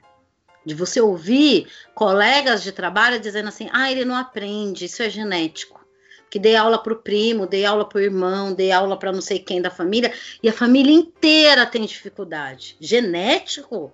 Aonde que é genético o não aprender? Por que que, quando a gente vai ver os números e os dados estatísticos, a maioria dos que têm defasagem escolar são meninos e meninas pretas? Onde o racismo entra nisso? Que a gente já rotula essas crianças antes delas entrarem na escola. A maneira como a gente a gente não, porque eu não me coloco nesse, nesse coisa, mas a maneira como muitos professores olham as crianças pretas é diferente da maneira como eles olham as crianças brancas. O que, que é ser bom aluno dentro do ensino formal? É ser limpo, é ter a família que eles consideram estrutural, que a gente hoje sabe que é funcional ou não, mas a gente, ah, é família desestruturada. É ser limpo, é ter uma família é levar material para a escola? Isso é ser bom aluno? Cadê o conhecimento nisso tudo? Cadê o aprendizado nisso tudo? Não era olhada na escola. Eu fui taxada de burra por, durante muito tempo. Eu fui invisível até os meus 12 anos. Só sabiam que eu estava dentro de uma sala de aula quando eu respondia a chamada. Eu falo pelos cotovelos agora porque eu não falei até os meus 12 anos de idade. Eu fui cerceada. E eu descobri que, assim, crianças pretas, para sobreviver no ensino formal, elas escolhem dois caminhos. Ou elas se tornam completamente violentas, porque elas aprendem muito cedo que não adianta elas falarem com a professora, com os adultos, que ninguém vai defender elas. Então não adianta. Avisa a professora, professora, fulano me chamou de macaco. Aí a professora, na cabeça dela, ela acha que macaco e bobo é a mesma coisa. Ai, não liga não, ele é bobo. Chama ele de bobo também. Liga não. E aí ela, ela pede ajuda uma, duas. Na terceira, ela entende que ou ela se defende sozinha, e aí sim ela cria um, um, uma proteção de violência, onde ela vai, antes de ser violentada, ela violenta. Não vou deixar ninguém me agredir, eu agrido primeiro. Ou ela, ela vai por um outro caminho, que foi o caminho que eu fui, da invisibilidade. Quanto menos eles me enxergarem, mais eles me deixam em paz. Então eu era a menina preta invisível da escola, que ninguém via. E aí eu não era atacada porque eu era invisível. Então é isso que a gente tem que parar para pensar, sabe? No como que a gente vai misturar teoria e prática aí e voltar para os nossos esse conhecimento de que tá tudo bem, de que meritocracia não existe, de que tá tudo bem e que o fato de você não entrar dentro de uma universidade, não ter os diplomas formais, isso não, não te torna com mais ou menos conhecimento, mais ou menos inteligente. Acho que é nesse, nesse sentido. Nosso papo tá maravilhoso, mas a gente vai para nossa última perguntinha. Por mim, eu ficava mais duas horas aqui só falando. Esse papo é, é extenso, sim. Mas eu queria que vocês deixassem uma mensagem final para os educadores e alunos também, né? Bom, é a Meire aqui falando. É, vou deixar uma fala de forma única, né, para os dois, para educadores e educandos, é, de uma maneira que, que chegue para todos, que esteja no, no ensino particular, na, em escolas, em ambientes tradicionais, em ONGs, uh, dentro de, de comunidades quilombolas, indígenas, enfim, para todos educadores e educandos, para além do, do, dos muros, né? É, que a gente aprende muito com esse processo de escutar e falar. Dentro desse processo de escutar e falar, existe algo muito singular e único que é o ar dentro dessas palavras, né? Escutar e falar.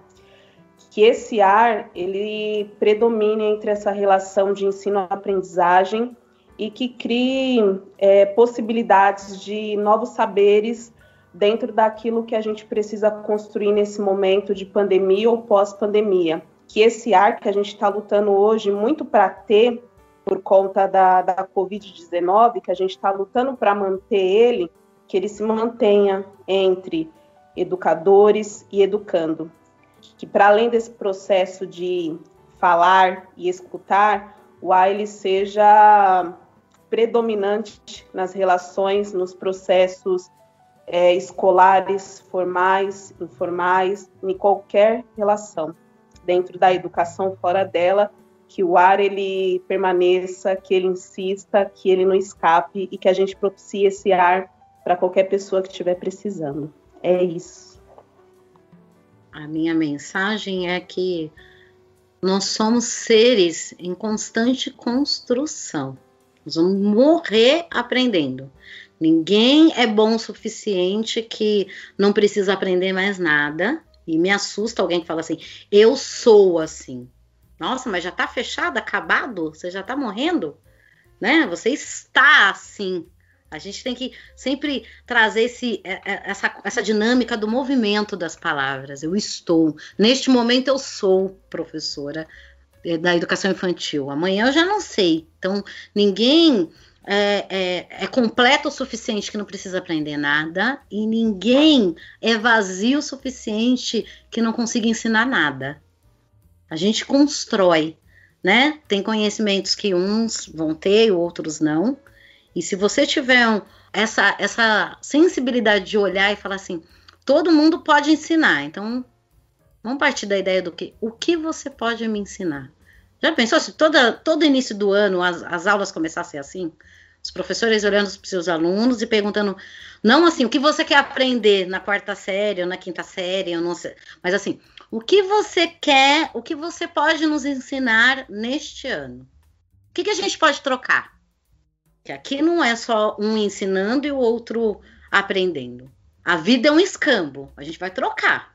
Então, o que você vai me ensinar e o que, que eu troco com você? Eu posso te ensinar isso, que você precisa neste momento, nessa, nessa série.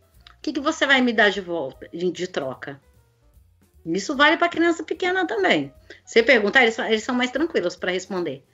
O que, que você pode me ensinar? Eu falo para eles assim: eu não sei andar de bicicleta. Ah, eu posso te ensinar a andar de bicicleta, pro. Ah, eu vou te ensinar a andar de skate. Falar, ah, legal. E eles querem ensinar. Mas para isso eu preciso assumir para eles as minhas falhas, que eu não sei um monte de coisa, que eu não sei andar de bicicleta, que eu tenho medo do escuro, né? Que a professora não sabe tudo, que eles me trazem músicas ou desenhos, o nome de desenhos que eu não sei, porque eu não tenho filho. Como que você não sabe esse desenho? A professora falou, mas eu não tenho filho, gente. A professora não assiste mais desenho. Eu não tenho, eu não sei.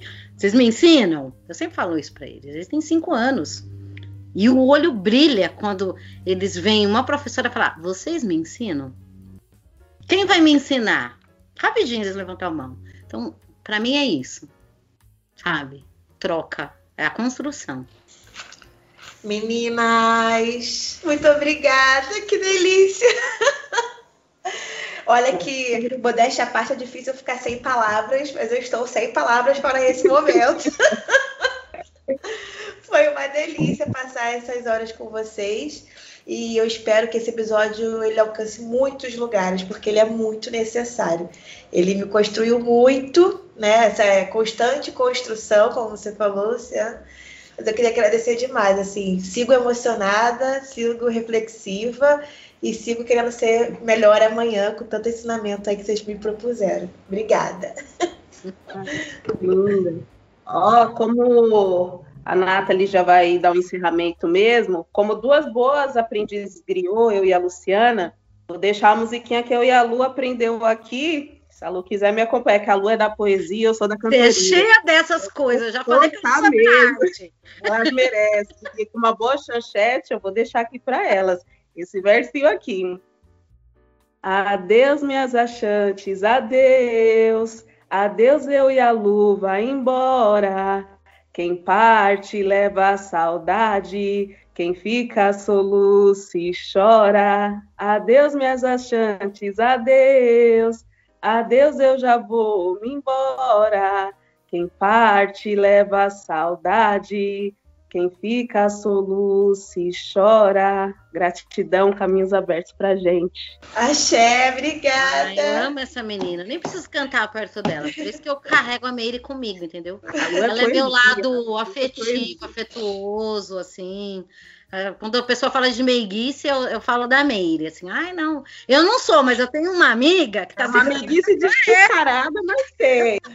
Ah, eu amei, eu tô aqui, eu quero, essa, eu quero essa letra. Mais uma vez, no início da, do, do bate-papo, eu quero agradecer a presença, o tempo, a disponibilidade da Luciana e da Meire. Duas falas muito potentes. É, eu queria muito agradecer de vocês compartilharem a trajetória de vocês, que é muito importante. É um ouvindo o outro, o saber ouvir e, e, e se refletir na, na, na, nos encontros das histórias, né? Cada um tem uma história única, mas parte de um ponto de interseção de, de tocar, e essa fala foi muito foi, foi, muito importante, vários pontos, porque no início realmente eu falei, cara, isso aqui é sessão de terapia. Porque quando a, quando a Lu começou, eu falei, gente, o, o tema é terapia ou educação? Porque em muitos momentos eles se cruzam, né? Em muitos momentos o, o professor acaba sendo fazendo papel de terapia e, e muitas vezes e, e, e, é sobre isso. Eu estou sem palavras também. Eu queria mais uma vez agradecer essa oportunidade de vocês estarem presentes aqui com a gente nessa fala maravilhosa. Temos um podcast? Temos, Temos um podcast! podcast. Muito obrigada, meninas!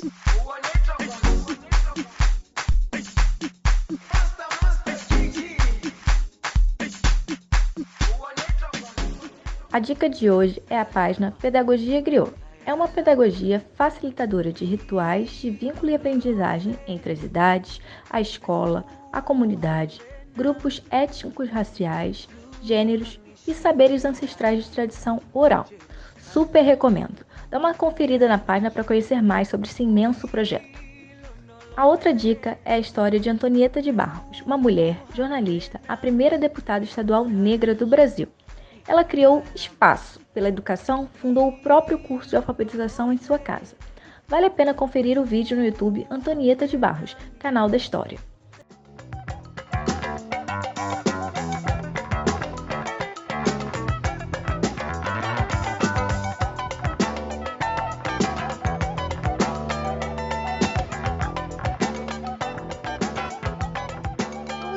Sua maravilhosa, seu maravilhoso.